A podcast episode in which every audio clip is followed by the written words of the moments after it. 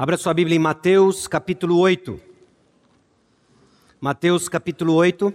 Nós estamos dando sequência a uma série de mensagens baseada no discurso de Mateus. Se você está nos assistindo pela internet, nós queremos saudá-lo também.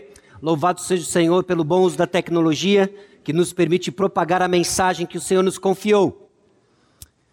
E hoje nós abrimos a Bíblia em Mateus capítulo 8 como sequência da nossa série baseada nos discursos de Mateus. O tema esse ano é ser e fazer discípulos. Esse é o tema da nossa igreja, Igreja Batista Maranata, e estamos refletindo sobre o tema de ser e fazer discípulos. E a pergunta que eu quero que você guarde no seu coração é qual é o seu próximo passo? Qual é o próximo passo que o Senhor quer que você dê? Nós estamos falando de algo que você precisa começar a fazer em termos de hábitos. Nós estamos falando de algo que você precisa crer nós estamos falando de algo que você precisa aprender. Então peça ao Senhor durante toda essa série, aliás, uma boa prática espiritual, de disciplina espiritual, é que você peça que o Senhor constantemente abra o seu entendimento para aquilo que é o próximo passo na sua caminhada cristã. Mateus capítulo 8, versículo, capítulo 8, versículos 1 a 17 é a, a passagem nossa hoje, dentro daquele que são os discursos de Mateus. Nós falamos para os irmãos algumas semanas atrás que são cinco discursos registrados por Mateus. Mateus, esse discípulo de Jesus que tornou-se apóstolo, também um homem movido pelo Espírito Santo para deixar para nós a palavra inspirada, registrou cinco discursos. Semana passada nós encerramos o estudo do primeiro deles, o Sermão do Monte. É o maior deles. Depois nós temos a instrução para os doze, fala sobre a sua missão e sofrimento parábolas do reino dos céus, valores e relacionamentos na comunidade do reino e julgamentos sobre Jerusalém e a vinda de Cristo.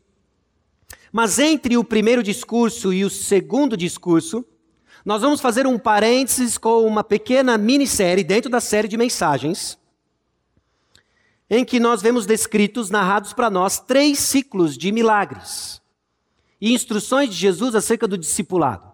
Em meio a esses discursos que ele separa os seus discípulos e traz ensino específico, nós vemos a narrativa de alguns milagres, nós vemos Jesus dando instruções de discipulado que nos ajuda a entender o contexto em que os discursos de Mateus aparecem e como isso se aplica para nós no nosso desafio de ouvir aquilo que Jesus Cristo nos mandou.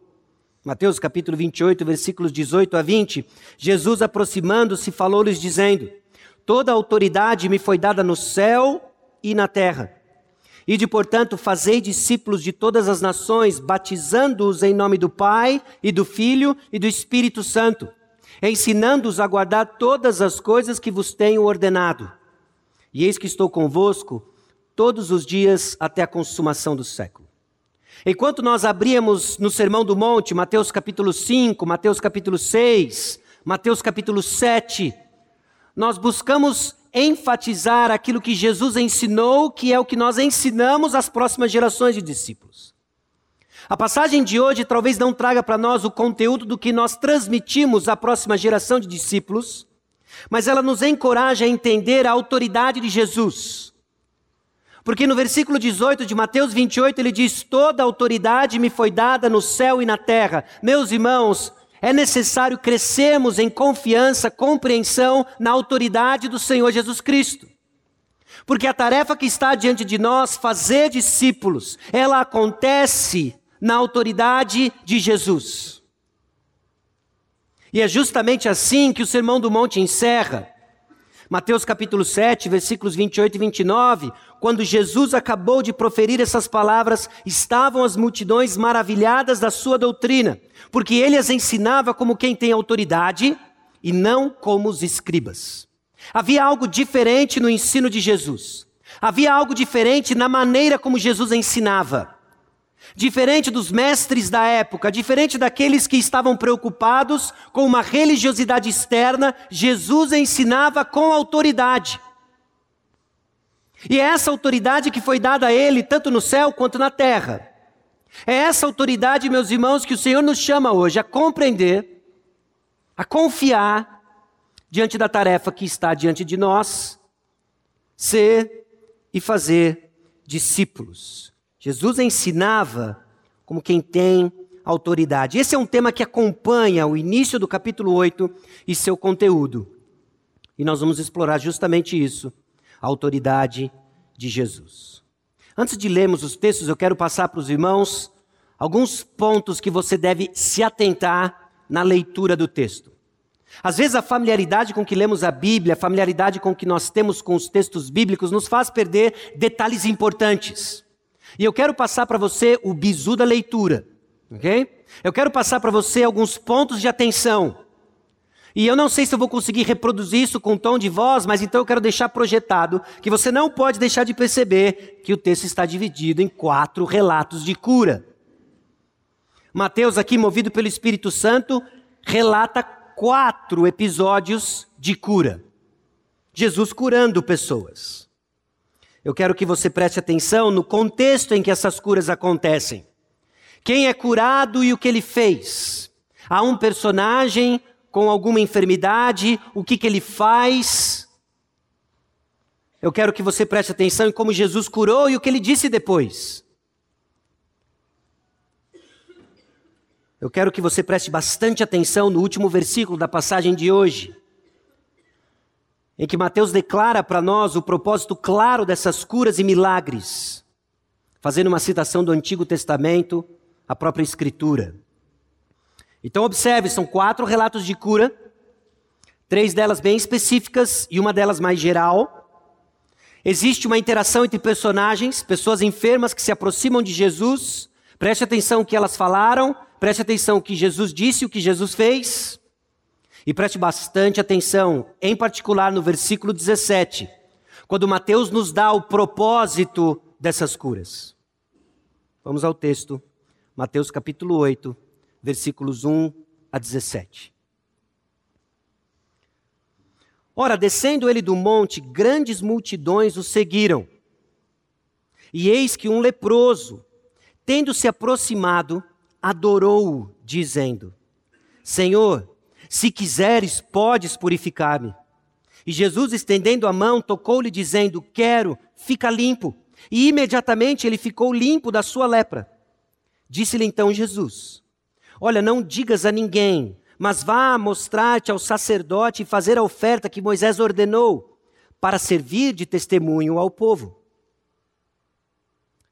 Tendo Jesus entrado em Cafarnaum, apresentou-se-lhe um centurião implorando: Senhor, o meu criado jaz em casa, de cama, paralítico, sofrendo horrivelmente.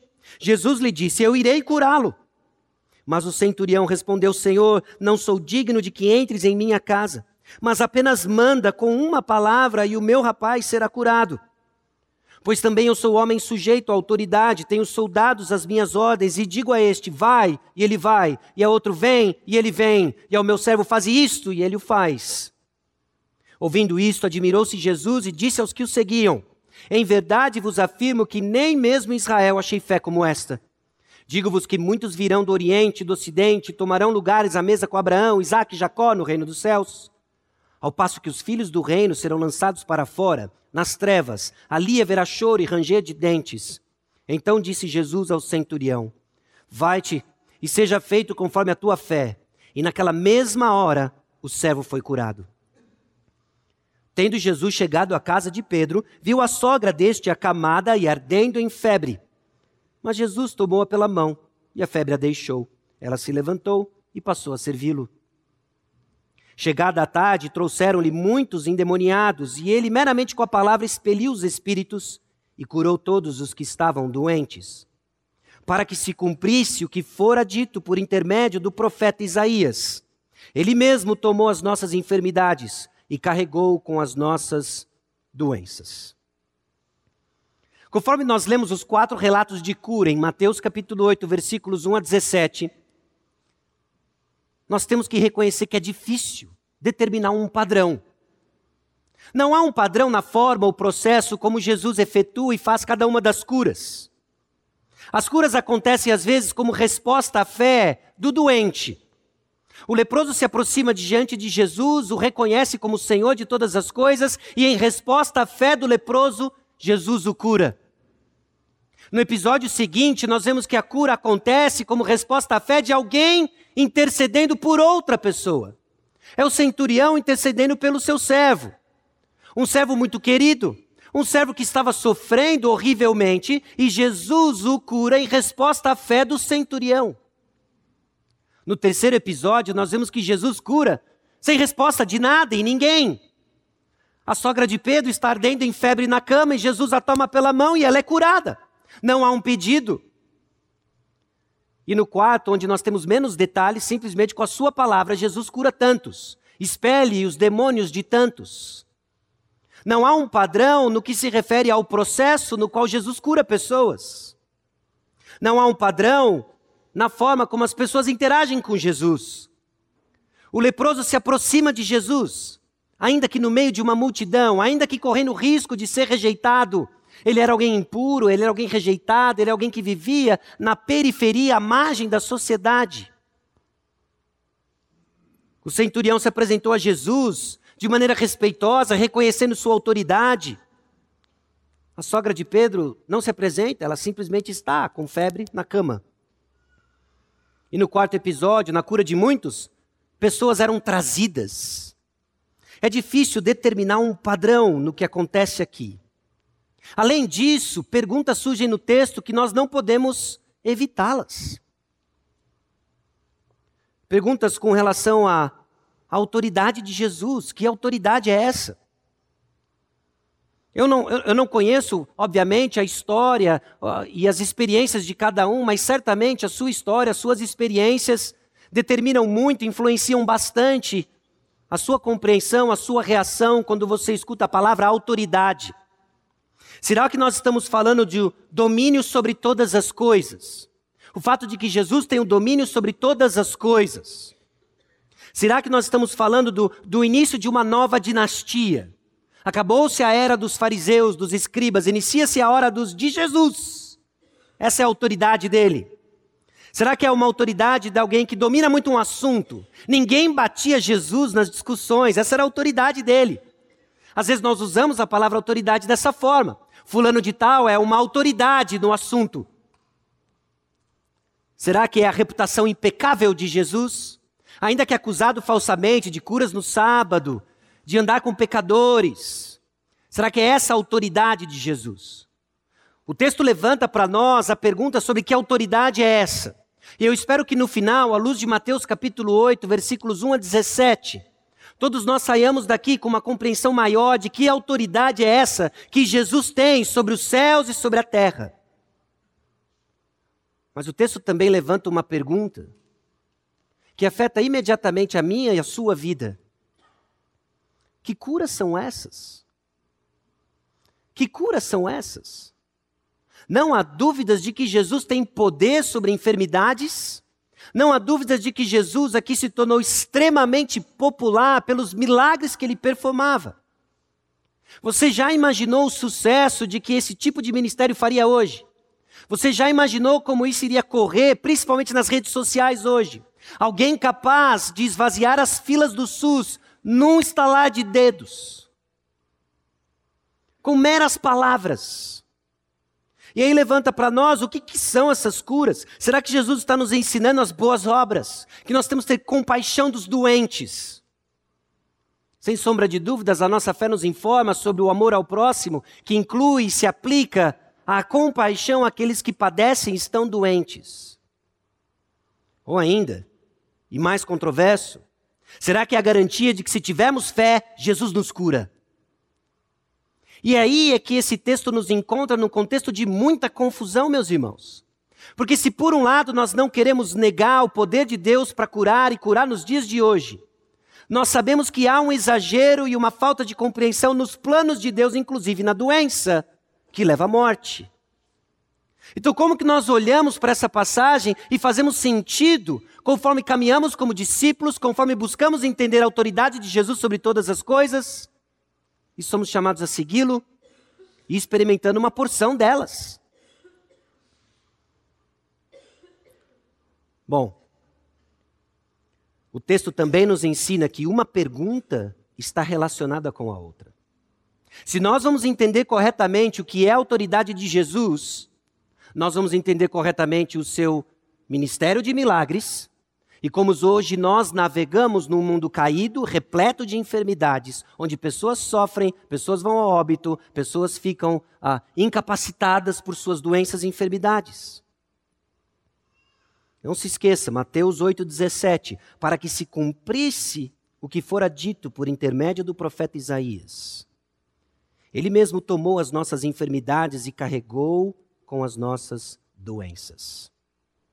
Irmãos, o uso e a citação de Isaías capítulo 53 nos ajuda a entender que aquilo que é narrado e organizado por Mateus, movido pelo Espírito Santo, está relacionado com o que acontece em Isaías capítulo 53. Movido pelo Espírito Santo, Mateus deixa para nós de que esses relatos de cura estão relacionados com o capítulo 53 de Isaías. E talvez alguns dos irmãos, muitos dos irmãos estejam familiarizados com Isaías 53, que narra para nós aquele que viria, o substituto perfeito, que tomaria o nosso lugar na cruz do Calvário. Mateus está relacionando que os milagres de cura de Jesus apontam para uma outra realidade. A cura sem a qual eu e você não podemos passar sem ter nessa vida. A cura do nosso problema eterno. A cura da nossa separação eterna. A cura daquela que é a barreira que nos separa do nosso Deus, o pecado. De que os milagres de cura de Jesus apontam para uma outra realidade, que ainda estava por vir, que eu e você desfrutamos e temos a nossa esperança depositada nela. Se nós vamos entender e navegar a autoridade de Jesus neste contexto confuso hoje em dia sobre curas e milagres, nós precisamos compreender como as duas coisas andam juntas. Um teólogo disse o seguinte: que Mateus entendia que os milagres de cura de Jesus não eram meros atos de poder, mas foram performados como demonstrações da morte expiatória de Jesus que haveria de acontecer. Mateus, movido pelo Espírito Santo, cita Isaías 53, meus irmãos. Alô? O que acontece aqui, leitor, é o que estava acontecendo ali, Isaías 53. Então isso nos ajuda a ler o texto, não procurando os nossos anseios, não procurando esperança nos nossos desejos, não procurando a nós mesmos, mas nós vamos para o texto procurando Jesus. Nós vamos para o texto com a pergunta: quem é Jesus? E não o que ele tem para mim hoje, o que ele vai me dar hoje, o que ele me garante hoje. Porque se não fizermos as perguntas certas e não entendemos o que de fato o texto bíblico nos revela, nós vamos clamar promessas que nunca foram feitas e isso vai ser veneno para a sua alma. Então nós precisamos olhar para o texto e entender que, antes de tudo, carrega informações importantes sobre quem Jesus é sobre quem Jesus é. Então, diante de tudo isso, eu quero propor para você que os sinais e milagres de cura apontavam para a autoridade de Jesus conquistada na cruz, na sua morte, na sua ressurreição, onde ele nos reconciliou consigo mesmo, tornando possível e mandatório o discipulado. E aqui, meus irmãos, é onde as coisas se amarram. É onde a gente faz sentido de que ser e fazer discípulos não é o slogan Maranata 2020. Ser e fazer discípulos faz parte de um projeto pelo qual Jesus Cristo salvou você e manteve você na terra. E ele só é possível porque Jesus Cristo morreu na cruz no seu lugar. E as pessoas só entenderiam isso porque ele curou, curou o leproso, curou o servo do centurião, curou a sogra de Pedro e curou muitos endemoniados e enfermos. Jesus tem um propósito nisso tudo. Bom, a autoridade de Jesus, meus irmãos, é que nos purifica e nos aproxima. A autoridade de Jesus nos purifica e nos aproxima. Quando nós olhamos os primeiros quatro versículos de Mateus capítulo 8, nos ajuda a entender a condição que esse leproso se encontrava, a periferia, a margem da sociedade. Ele é então purificado por Jesus. Na sua autoridade, Jesus Cristo purifica o leproso e o aproxima da comunidade. Nesse contexto de ser e fazer discípulos, nós precisamos reconhecer o seguinte: nós não vamos na nossa criatividade, nós não vamos na nossa esperteza, nós não vamos nas nossas estratégias, nós vamos na autoridade de Jesus, nós vamos no nome de Jesus, porque é Ele quem purifica, é Ele quem aproxima os seus. Logo no início, nós vemos no versículo 1 que Jesus desce do monte. Essa multidão, impressionada com a sua autoridade, agora vai ter vislumbres maiores da autoridade de Jesus. Porque esse camarada, ele não só ensina com autoridade, ele tem autoridade sobre a lepra. Ele tem autoridade sobre a lepra. Lepra, essa doença de pele, talvez um termo bem abrangente, que inclui o que hoje nós conhecemos como rancenias e tantas outras coisas. Jesus tem autoridade sobre a lepra. Ele desce do monte e aí esse leproso se, esse leproso se aproxima e adora Jesus. Ele adora Jesus e ele adora Jesus com palavras que reconhecem quem Jesus é. Ele se aproxima de Jesus, Senhor, se quiseres, podes purificar-me. Senhor, se quiseres, podes purificar-me. Esse é o pedido de um excluído e de um sofredor. Esse é um pedido daquele que provavelmente está cortado dos seus relacionamentos familiares, está cortado da comunhão com Deus no sentido da prática das cerimônias religiosas. Ele não podia se aproximar do templo, ele não podia se aproximar de pessoas, ele vivia isolado. Os únicos com os quais ele tinha companhia eram outros leprosos. Talvez no estágio mais avançado da sua própria lepra, apenas para ver o que lhe aguardava. Esse era o leproso que se aproxima de Jesus e diz: Se o Senhor quiser, o Senhor pode me purificar. Ele não decreta cura, ele não determina a cura, ele reconhece quem Deus é e ele diz: se o Senhor quiser, o Senhor pode purificar. Talvez na compreensão que esse povo tinha de que só havia um que poderia purificar alguém de lepra. Séculos antes, o rei da Síria ameaçou Israel. Ameaçou Israel com o pedido de que o rei de Israel curasse um alto oficial do seu exército chamado Namã. E ele falou assim: Eu vou enviar Namã, esse meu querido oficial, com lepra, para que o rei de Israel dê um jeito. Quando o rei de Israel ouviu o pedido, calma aí, você está querendo que eu cure a lepra de Namã? Eis aqui o que ele disse. Tendo lido o rei de Israel a carta, rasgou as suas vestes e disse: Acaso sou Deus com poder de tirar a vida ou dá-la? para que este envie a mim um homem para eu curá-lo de sua lepra? Notai, pois, e vede que procura um pretexto para romper comigo. Sujou. Alguém pediu para mim uma tarefa impossível, porque só tem um que pode curar a lepra, só tem um que pode dar e tirar a vida, e esse alguém é Deus. Então vem esse leproso. E vem esse leproso e diz o seguinte para Jesus: Senhor, se quiseres, podes purificar-me. O que, que esse leproso está dizendo? Vamos dar um duplo clique na frase do leproso e aprender que esse leproso chega diante de Jesus e fala: Jesus, o Senhor é Deus, Criador dos céus e da terra, que pode dar a vida, tirar a vida, dar lepra e tirar a lepra. E se o Senhor quiser, na autoridade soberana que o Senhor tem, o Senhor pode me purificar. Esse leproso entendeu que escribas e fariseus batem a cabeça durante todo o ministério de Jesus. Jesus é Deus. E ele tem autoridade. Ele tem autoridade que purifica. Ele tem autoridade que purifica os seus e aproxima os seus. O leproso demonstra crer no poder de Jesus, ainda que pareça hesitar em compreender a compaixão de Jesus. E por vezes essa é a minha e a sua fé, não é? Nós cremos no poder de Deus, mas hesitamos em crer na compaixão de Deus. Deus é compassivo, Deus é bondoso, Deus é amoroso. E ao olhar a fé do leproso, aprove a ele, na sua autoridade, purificá-lo. Então estendeu a mão, tocou-lhe, dizendo: Quero, fica limpo. e imediatamente ele ficou limpo da sua lepra. Jesus demonstra então compaixão com os que são desprezados.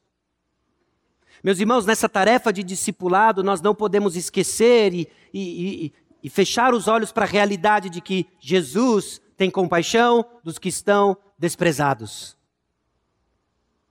E aqueles que viviam à margem da sociedade, então, o leproso, recebe a compaixão de Jesus e é reintegrado na comunidade. Sabe o que isso significa? A possibilidade do convívio familiar. Sabe o que isso significa? A possibilidade de adorar o Senhor. Sabe o que isso significa? De que eu vou ter vida de novo. E Jesus diz: Eu quero. Tocou-lhe e ele foi purificado. Agora, tem um detalhe aqui que a gente não pode deixar de perceber. Porque até então, os leprosos eram excluídos, e havia na prescrição da lei de Moisés uma porção de regras e leis de que se você tocasse um leproso, você se tornava impuro. Havia então todo um processo para que o sacerdote, aquele que tinha responsabilidade de dizer se você estava ou não purificado, iria seguir para então dar o veredito final: você está limpo. Quem tocava um leproso ficava impuro. Jesus toca o leproso e o leproso fica puro. Você percebe a autoridade de Jesus? Você percebe aquele que tem poder de purificar, que não se contamina com o mal, mas torna o mal em bem, que torna o impuro em puro. E assim é quando Jesus nos toca. Quando Jesus nos toca, ele nos faz puros. Sim, pecadores miseráveis, mas quando ele nos toca, ele nos faz puros. Porque há mérito em nós? Não, porque ele é puro. E ele tem autoridade para purificar, ele tem autoridade de nos colocar em convívio e de formar o corpo de Cristo, no nosso caso expresso, na Igreja Batista Maranata. Jesus demonstra compaixão com os que são desprezados. Jesus tem autoridade sobre a impureza da lepra. E Jesus quer que a obediência do leproso à lei seja um testemunho de incentivo à fé ou de exposição da incredulidade dos sacerdotes e do povo. No versículo 4, Jesus diz: Olha, não digas a ninguém. Há uma porção de razões que nos leva a crer, porque, principalmente no início do ministério de Jesus, ele pede para que as pessoas não saiam por aí falando o que aconteceu. Em parte, creio eu, para que Jesus não recebesse logo a fama de o milagreiro, aquele que pode dar o que a gente não consegue ter, e que as pessoas busquem apenas as bênçãos que Jesus pode dar e não Jesus. Essa talvez seja uma razão plausível. Ligado a isso, no início do seu ministério não estava claro ainda a identidade de Jesus, e isso traria confusão para que as pessoas compreendessem de fato quem ele é. Não um milagreiro, mas aquele que veio tirar e nos salvar dos nossos pecados. Mateus não registra o que aconteceu, mas a passagem paralela em Marcos capítulo 1, Lucas capítulo 5, diz que esse leproso curado não seguiu as riscas a orientação de Jesus e saiu espalhando o que aconteceu. E aconteceu justamente o que Jesus temia, no sentido de que a multidão se aglomerou de tal maneira que Jesus teve que se retirar para o deserto e esperar um pouco a poeira baixar. Mas o ponto é, Jesus cura o leproso com o objetivo de que ele seja testemunho. Testemunho de tal maneira que incentive a fé daqueles que verão ele oferecendo sacrifícios no templo, que o sacerdote, ao declarar o puro, tenha um incentivo à fé e creia, ou que aquilo que aconteceu com o leproso exponha a incredulidade do povo. E nós saberemos se isso acontece ou não mediante o resultado. Porque o testemunho acontece e a luz proclama, aqueles que amam as trevas fecham os olhos, rangem os dentes. E aqueles que são atraídos pela luz se arrependem e seguem Jesus. Jesus, meus irmãos, tem autoridade que nos purifica e nos aproxima. No próximo relato, nós vemos que Jesus tem autoridade que inclui os seus e exclui os que não são seus. É interessante o diálogo que ele tem aqui com o centurião. Porque esse centurião apresentou-se-lhe e implorou. Implorou e pediu: Senhor, o meu criado jaz em casa, de cama, paralítico, sofrendo horrivelmente. E é interessante de que na fala do centurião não tem um pedido explícito. Tem apenas o relato. Senhor, o meu criado está lá em casa, ele está de cama, paralítico, sofrendo horrivelmente. Não tem um pedido explícito, mas existe um reconhecimento de que Jesus é Senhor. E o fato dele dizer e implorar para Jesus o que acontece, é óbvio que a expectativa não é simplesmente de informar Jesus sobre o seu servo, mas de reconhecer que Jesus tem poder para fazer alguma coisa. Então ele vai para Jesus. Ele vai para Jesus e reconhece que ele é Senhor. A declaração do centurião então tem compaixão para com seu servo, e a resposta de Jesus é fascinante. Simplesmente, eu irei curá-lo. Eu irei curá-lo. Quando o centurião escuta aquilo, a sua condição é exposta.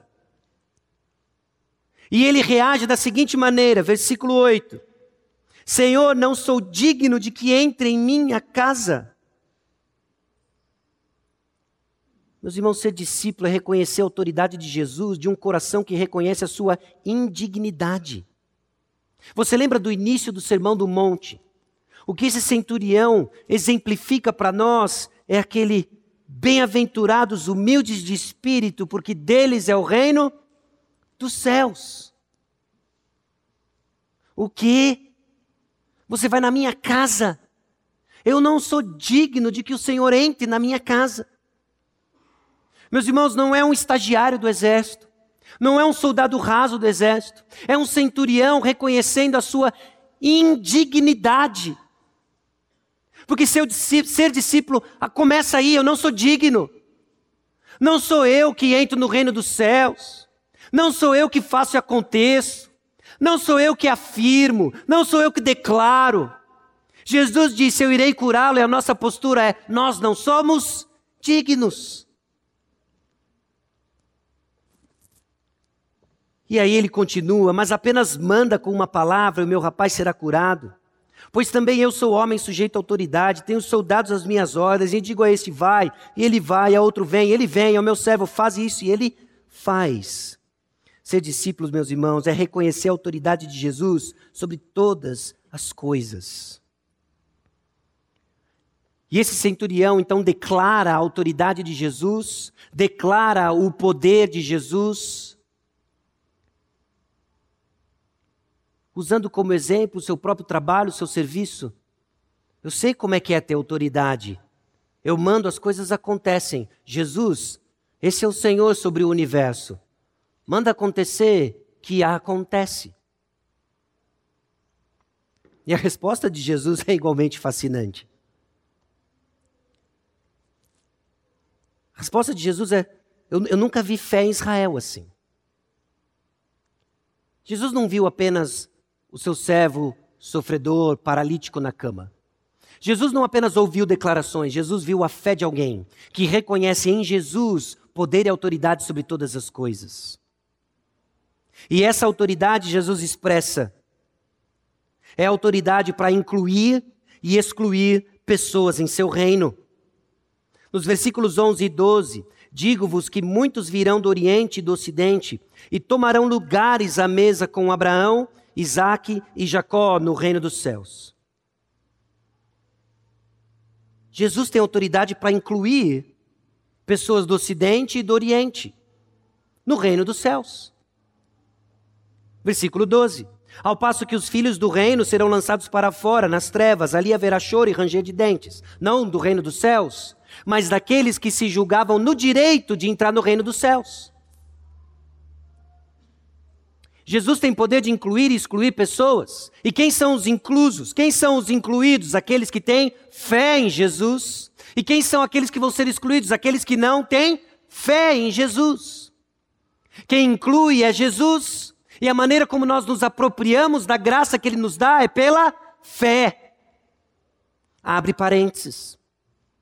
Alguns de nós Alguns de nós acreditam que estão incluídos no reino dos céus pela sua história evangélica, pelas coisas que você fez ou deixou de fazer, por qualquer coisa que não é o que Jesus Cristo fez por você. E se você se encontra nessa condição, você está numa condição de engano. Você está na condição de engano de que é pelos seus méritos que você vai herdar o reino dos céus. E o que Jesus está dizendo é que ninguém que se acha digno do reino dos céus estará no reino dos céus. Nós somos incluídos no reino dos céus pela fé. É gritando junto com o centurião: nós não somos dignos, de que não tem mérito algum em nós, não importa a posição que você ocupa no exército.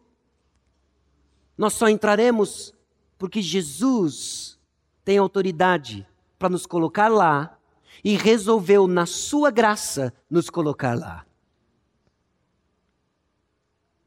Então responda para você no seu coração.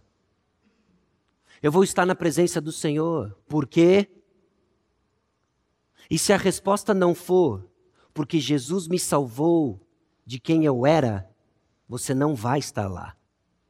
Se a resposta é porque você tenta viver a vida cristã, se a resposta é porque você luta para ser um marido melhor, uma esposa melhor, um crente melhor, se a resposta é porque você está envolvido numa porção de ministérios, você não vai estar lá. Porque não tem o que você faça ou deixe de fazer que lhe torna digno do reino dos céus. De que quem exclui, inclui, é só um, é Jesus Cristo. E ele conquistou esse direito, essa autoridade, porque Isaías capítulo 53 diz que foi pela obra que ele realizou na cruz do Calvário. É por isso, meus irmãos, que a autoridade de Jesus está ligada com o ministério que ele tem de curas e milagres, que aponta para aquilo que ele deveria de fazer por mim por você. Assumir o lugar na cruz do Calvário. Jesus tem autoridade para incluir e excluir pessoas em seu reino. Muitos povos vão compor o reino dos céus. Louvado seja o Senhor, que Ele incluiu os desprezados em seu reino, do qual eu e você, que temos fé em Jesus Cristo, fazemos parte. Mas alguns serão lançados para fora. E Jesus vai excluir os que se acham dignos do reino. Meus irmãos, nós cantamos hoje. É sério. Só em Jesus. Só em Jesus. A autoridade de Jesus é um grande conforto, então, para os olhos da fé, e um grande terror para os que são meramente religiosos. Um grande conforto para os olhos da fé, e um terror para aqueles que são meramente religiosos. Indo para o terceiro episódio, a autoridade de Jesus é exercida como ele quer a autoridade de Jesus é exercida como ele quer. Tendo Jesus chegado à casa de Pedro, diz o versículo 14, não há mais nenhuma informação do que aconteceu quando ele entrou na casa de Pedro. Não há informação sobre por que ele entrou na casa de Pedro. Não há informação se Pedro estava lá. Não tinha informação se Pedro pediu para que ele curasse a sua sogra. Não tinha informação alguma, apenas que Jesus entrou na casa de Pedro. Mas tem outras informações. A sogra de Pedro estava acamada e ardendo em febre. Nós não sabemos a razão da sua febre. Nós não sabemos se ela tinha dengue, malária, chikungunya, zika vírus, coronavírus. Nós não sabemos. Apenas que nos é dito que ela estava com febre. Ardendo em febre. E por muito tempo, ao longo da história, a febre foi considerada como uma doença em si. Quando muitos não compreendiam o que causava febre, febre era a doença. O que ele tem? Febre. Se você responder hoje o que você tem, febre, alguém vai perguntar: sim, mas o que, que é? É infecção no dente? É malária? É gripe? Porque febre hoje é sintoma. Nós sequer sabemos qual era a enfermidade da sogra de Pedro, apenas que ela estava com febre, ardendo em febre. Bom, tomou-a pela mão e a febre a deixou. De novo, principalmente nos dias de hoje. Alguém está tossindo e alguém tem febre. Você o tocaria? Você o tocaria? Febre, tossindo. Acabei de vir da Itália, mas antes passei na China. Oi. Você, no mínimo, deixaria um metro de distância, inventaria uma reunião de emergência do ministério e sairia fora. Jesus entra na casa e lá encontra a sogra de Pedro com febre. E o que ele faz? A toma pela mão. E o que acontece? A febre a deixou. A febre a deixou. Jesus exerce então a sua autoridade como ele quer. Não tem pedido. Sequer sabemos como ele descobriu que a sogra de Pedro estava doente. Ele exerceu sua autoridade sobre a enfermidade e ele fez como ele quis. Que ele fez como ele quis. Jesus tem autoridade para agir sem ninguém pedir. Você já parou para pensar nisso? Porque às vezes nós nos damos muita importância.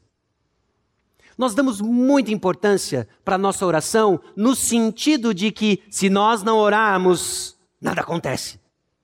Ah, mas eu não tenho dúvidas que nós temos que orar e não tenho dúvidas que Deus responde nossas orações. Aliás, eu acredito que, se esse é um cenário possível, no céu nós vamos ter lá a lista de coisas que poderiam ter acontecido se tivéssemos orado mais. Sei. Talvez a impressão que dá é essa: se orássemos mais. Mas entenda o seguinte: Jesus exerce sua autoridade mesmo que ninguém peça.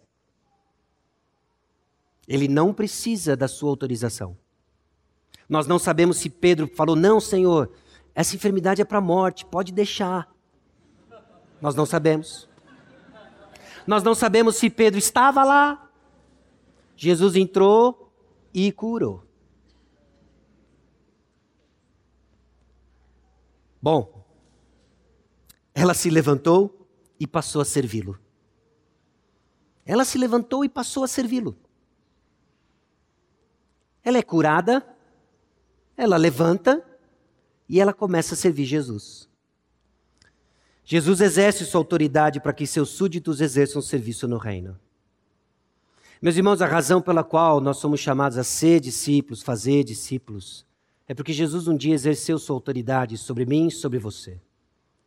Por isso que ele exerce a autoridade dele, para que a sua vontade seja feita, seja cumprida. Ela levantou e passou a servi-lo. De novo, mais uma vez, poucas informações nos são dadas, mas informações suficientes nos são dadas. Ela passou a servi-lo. Quarto aspecto da autoridade de Jesus. A autoridade de Jesus é o cumprimento do plano de Deus. A autoridade de Jesus é o cumprimento do plano de Deus. Trouxeram-lhe muitos endemoninhados, e ele, meramente com a palavra, expeliu os espíritos e curou todos os que estavam doentes. Jesus exerceu sua autoridade sobre doenças e demônios tanto os problemas da realidade terrena, doenças, quanto da realidade espiritual, demônios. Lembra de Mateus capítulo 28, versículo 18? Toda autoridade me foi dada no céu e na terra. É verdade. Ele tinha poder sobre principados e potestades. Ele tinha poder sobre a esfera espiritual celestial. Toda autoridade me foi dada na terra ele tinha poder sobre doenças, ele tinha poder sobre as forças da natureza. Jesus tinha autoridade. E aquilo que acontece em Mateus capítulo 8, versículo 16, nos aponta para aquilo que haveria de acontecer. Para que se cumprisse o que fora dito por intermédio do profeta Isaías.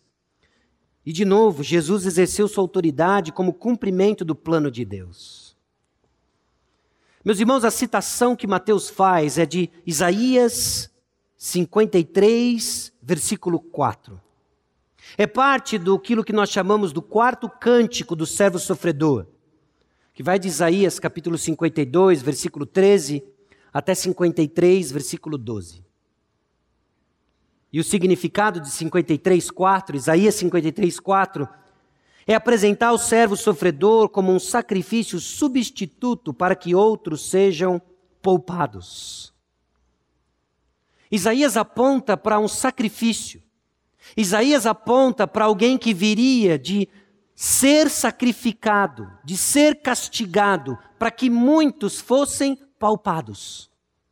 Mais uma vez, Mateus liga o ministério de milagre de Jesus à sua obra na cruz. O ministério de cura de Jesus apontava para aquilo que ele haveria de fazer na cruz. Porque foi lá que ele carregou as nossas enfermidades. E por que, que ele pôde então curar tantos? Por que, que ele pôde expelir o demônio de tantos? Porque ele se tornou o substituto dos enfermos na cruz. Então aquilo que acontecia antecipava o povo de Deus daquilo que haveria de acontecer na cruz do Calvário. É o que Mateus nos ajuda a entender. Quando ele liga dois textos que aparentemente parecem não fazer sentidos, mas por pressuposto nós vamos crer, essas coisas estão ligadas. Vamos para Isaías capítulo 53.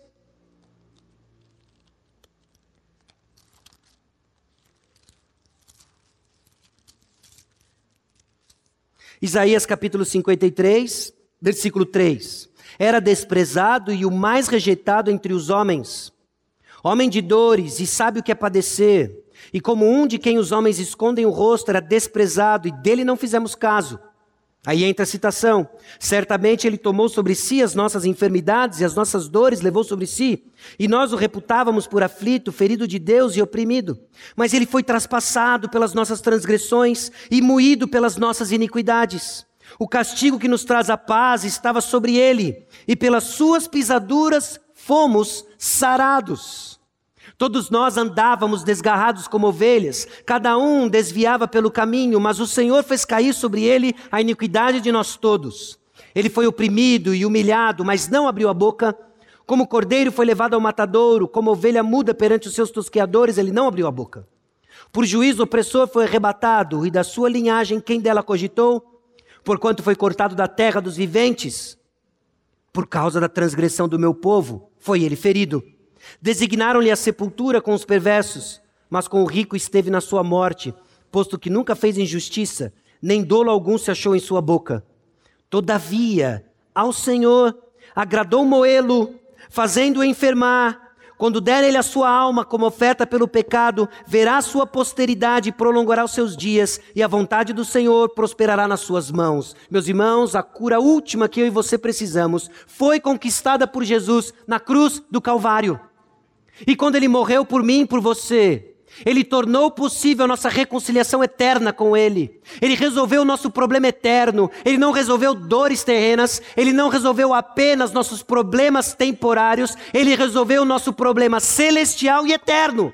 Como? Morrendo na cruz. E como eu e você haveríamos de saber que era Ele? porque ele curou o leproso, ele curou o servo do centurião, ele curou a sogra de Pedro, ele curou muitos endemoniados, ele curou muitos enfermos. Apenas como uma antecipação daquele que haveria de fazer uma vez por todas.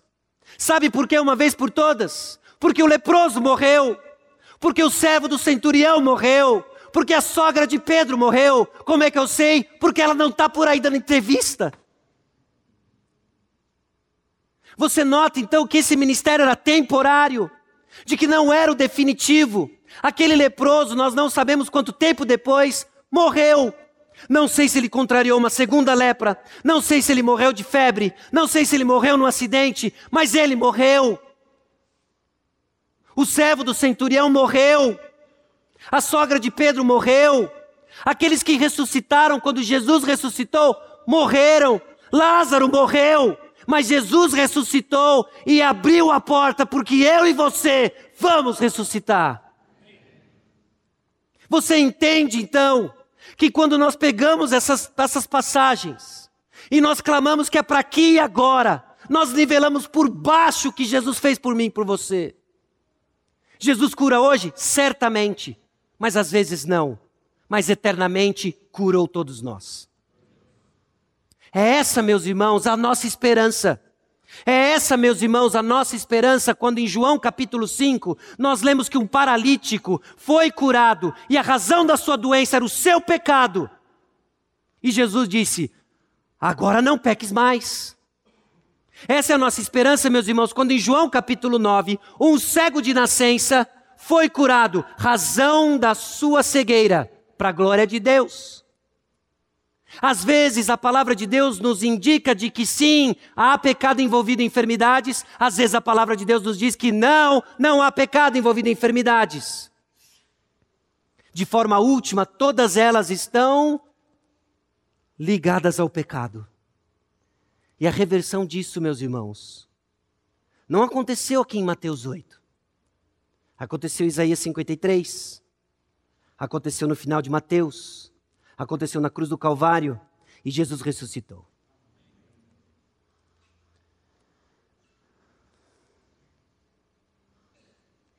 O ponto, meus irmãos, toda doença tem ligação com o pecado. E Jesus reverteu isso na cruz do Calvário. E um dia, diz Apocalipse 21, 4, e lhes enxugará dos olhos toda lágrima, e a morte já não existirá. Já não haverá luto, nem pranto, nem dor, porque as primeiras coisas passaram. Doenças, meus irmãos, vão nos acompanhar até a consumação do reino de Deus. Não sei se você já parou para pensar nisso. Se Deus não escolher levar você por um acidente ou ele não voltar antes, todos nós vamos morrer acometidos de alguma enfermidade.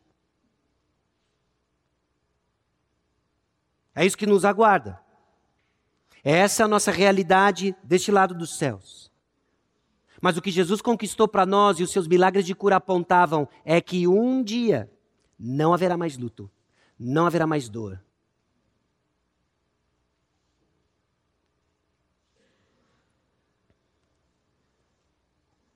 E o que, que Jesus veio fazer aqui então?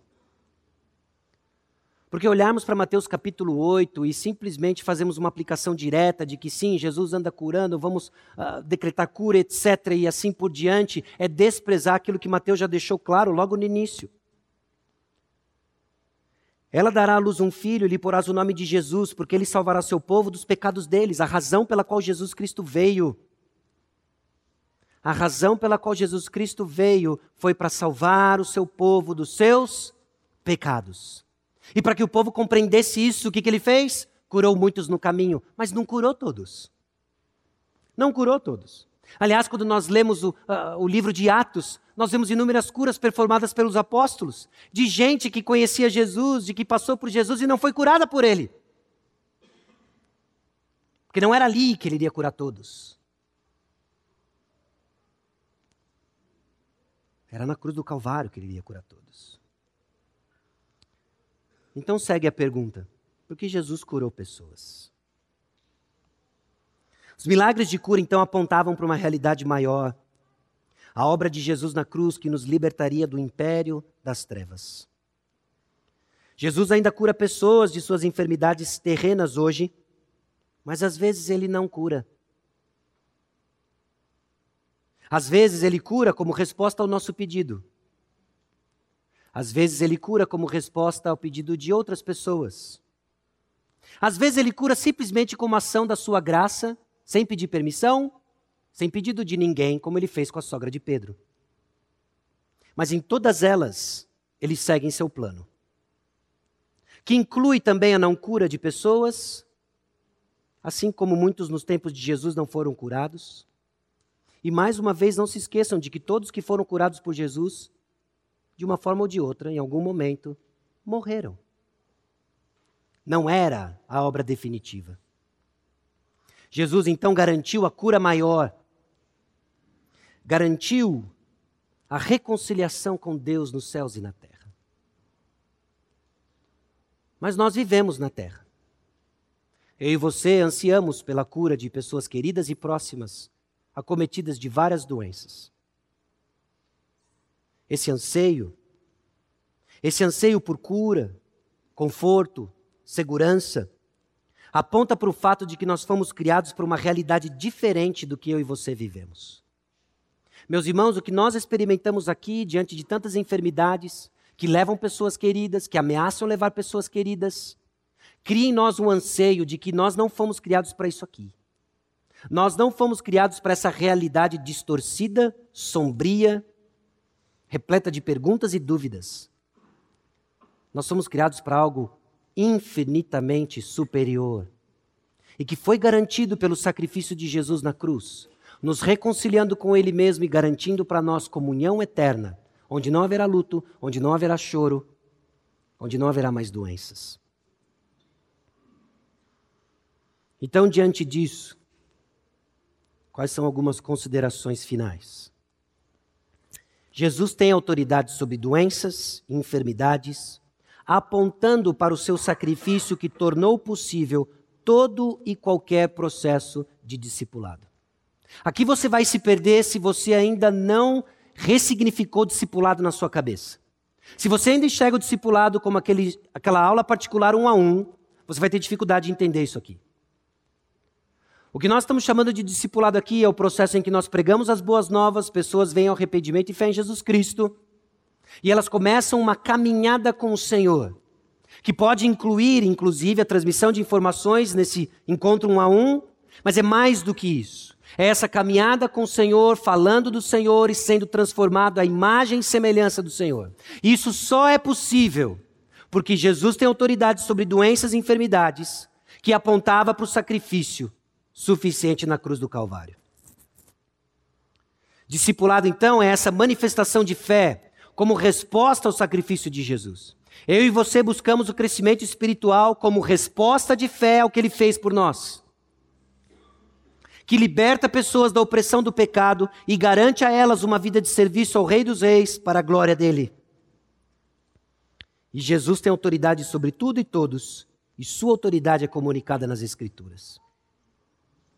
Que o Senhor nos abençoe com olhos para enxergar a realidade espiritual como ela é, meus irmãos. Que quando nós nos reunimos e a palavra é aberta e ela é pregada, o que nós estamos ouvindo é a voz do Senhor. O que nós estamos sendo expostos é a autoridade do Senhor, que move aqueles que são seus, que move aqueles que têm os olhos abertos, com fé, depositando a sua fé em Jesus Cristo. Aqueles que não confiam nos seus méritos, que sabem que são indignos do Senhor e respondem com fé e passo a passo buscam imitá-lo. Glória a Deus por isso. É isso que acontece quando nós nos reunimos como igreja. Não se trata então de uma palestra para que você tenha uma vida melhor aqui e agora. Eu espero que você aplique tudo aquilo que está sendo dito e com certeza você vai colher bênçãos, inclusive aqui e agora. Mas não se limita a isso. Não podemos reduzir a isso. Porque, de novo, nós estamos aqui de passagem. Mais uma vez, os sinais e milagres de cura apontavam então para a autoridade de Jesus conquistada na cruz, onde ele nos reconciliou consigo mesmo, tornando possível e mandatório o discipulado. Isso pode ser expandido com mais duas passagens antes de encerrarmos nosso tempo hoje. Porque essa ideia da autoridade de Jesus conquistada na cruz do Calvário, aquilo que o mundo não entendia, aquilo que o apóstolo Paulo nos ajuda a compreender de que o que era manifestação de vergonha e fraqueza para o mundo é onde Deus mostra a sua sabedoria e a sua força. Considere, por exemplo, Colossenses, capítulo 1, versículos 13 a 20.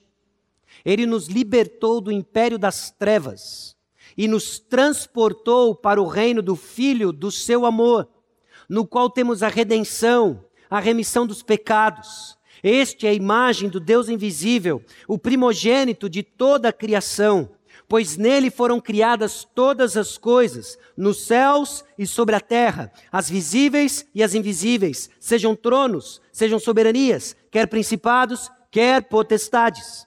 Tudo foi criado por meio dele e para ele. Ele é antes de todas as coisas. Nele tudo subsiste.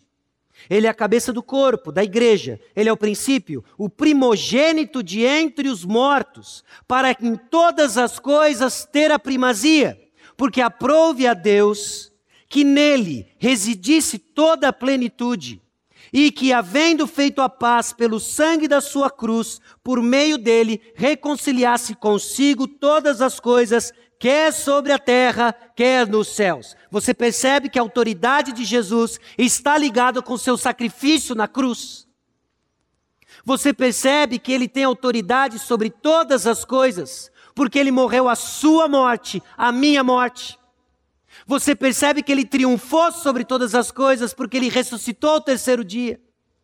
Você percebe que o Jesus que nós servimos e no nome dele fazemos discípulos é o Jesus que vai voltar e nos levar para si, onde não enfrentaremos mais enfermidades de uma vez por todas.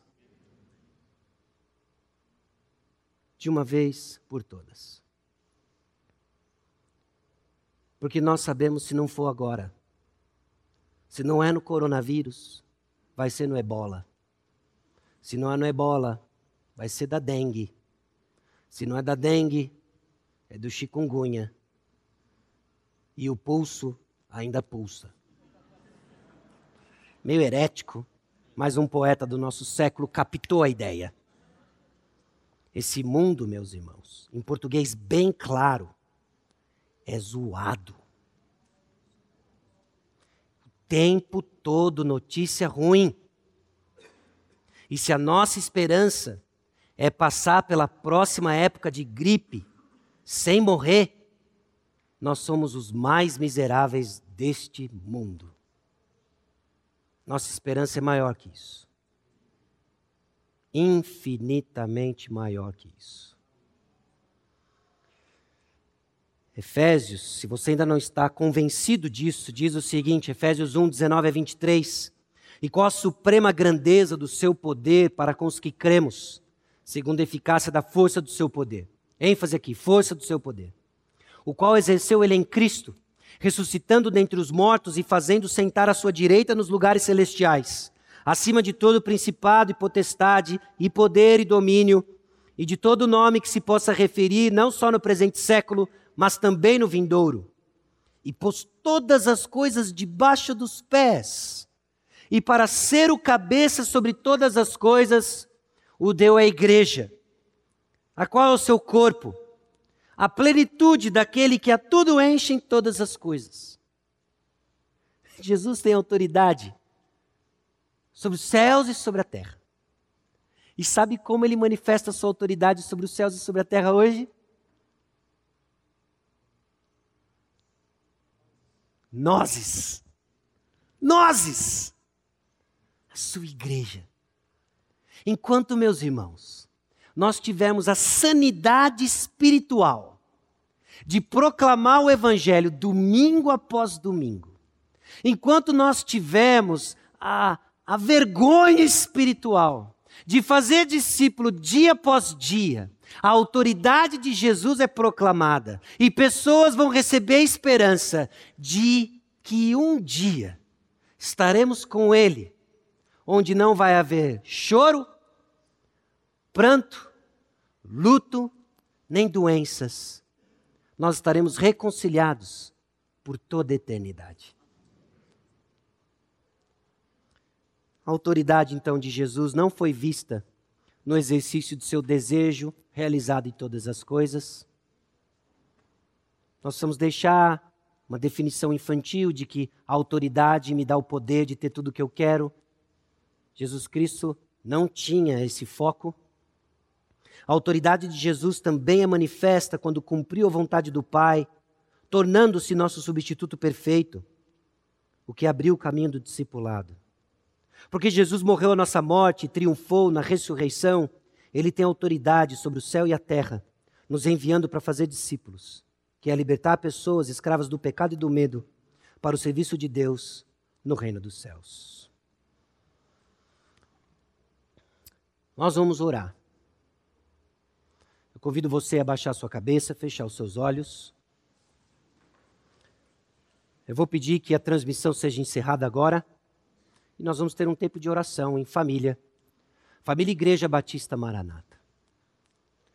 O texto onde o Senhor nos levou nos encontra com pessoas queridas, doentes no nosso meio. Pessoas às quais nós devemos orar para que Deus atue com cura porque nós as amamos, queremos de volta no nosso convívio. Mas nós oramos, ó Deus, irmãos, na certeza de que a reconciliação final não é a cura desses irmãos, que a sua reconciliação final não é a garantia de que você não vai ficar enfermo, de que a reconciliação final foi garantida por Jesus. E que nós vamos desfrutar quando nós não sabemos, mas certamente nós iremos desfrutar. Então abaixe sua cabeça. Há pessoas enfermas do nosso meio e, em particular, nós vamos orar por duas delas hoje. Nós vamos orar pela irmã Andréia e nós vamos orar pelo irmão Tarcísio. Existem mais irmãos enfermos no nosso meio, mas hoje nós vamos orar em específico pela irmã Andréia e pelo irmão Tarcísio. E você que está no grupo de intercessão, você que está nas redes sociais da igreja, fique ligado, outros pedidos surgem, outros irmãos carecem das nossas orações e nós vamos orar por todos eles também.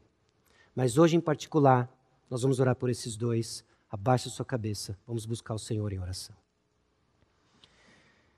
Senhor, nosso Deus e Pai, nós chegamos diante de Ti, convencidos, convictos de que toda a autoridade está nas mãos do nosso Senhor Jesus Cristo. De que Ele conquistou para nós na cruz do Calvário, na Sua obra de salvação, esperança, ó Deus, de que nossa vida não se limita a essa realidade. De que nossa esperança é celestial e eterna, onde nutrimos a profunda convicção de que um dia não choraremos mais, não adoeceremos, não terá mais luto. Mas até esse dia chegar, a nossa realidade é que pessoas ficarão enfermas no nosso meio, de que o Senhor chamará pessoas queridas para os céus, onde eles estarão infinitamente melhor do que nós, onde um dia todos nós estaremos infinitamente melhor do que aqui. Mas o Senhor se compadece, o Senhor chorou. E o Senhor sabe, ó Deus, a dor da saudade sem fim. O Senhor conhece e se compadece do medo, das dúvidas que por vezes assaltam o coração de cada um de nós diante de diagnósticos, epidemias. Então colocamos diante do Senhor nossas ansiedades, colocamos diante do Senhor nossa nação, que é o que tudo indica, enfrentará, ó Deus, uma epidemia de gripe, uma epidemia de coronavírus. Que sejamos cautelosos, mas que não caiamos em desespero, porque a nossa esperança não é daqui. E agora, de uma forma muito especial, nós oramos e intercedemos pela Andréia. Essa irmã tem sofrido, ó Deus, com sua saúde, tem sofrido dores, tem sofrido processos de decisão difíceis. E nós clamamos, ó Deus, que a tua paz e o teu consolo visite seu coração em meio a tantas perguntas, dúvidas. Nós pedimos, ó Deus, porque entendemos que o Senhor tem poder para isso, a cura. Mas nós também reconhecemos que o Senhor tem autoridade, que o Senhor exerce a sua vontade de maneira que nós não podemos compreender, mas cremos ser a melhor, a mais sábia e a mais amorosa. Então nos aproximamos diante do Senhor, convictos do seu poder e reconhecendo a sua autoridade. Também clamamos, ó Deus, pela vida do Tarcísio.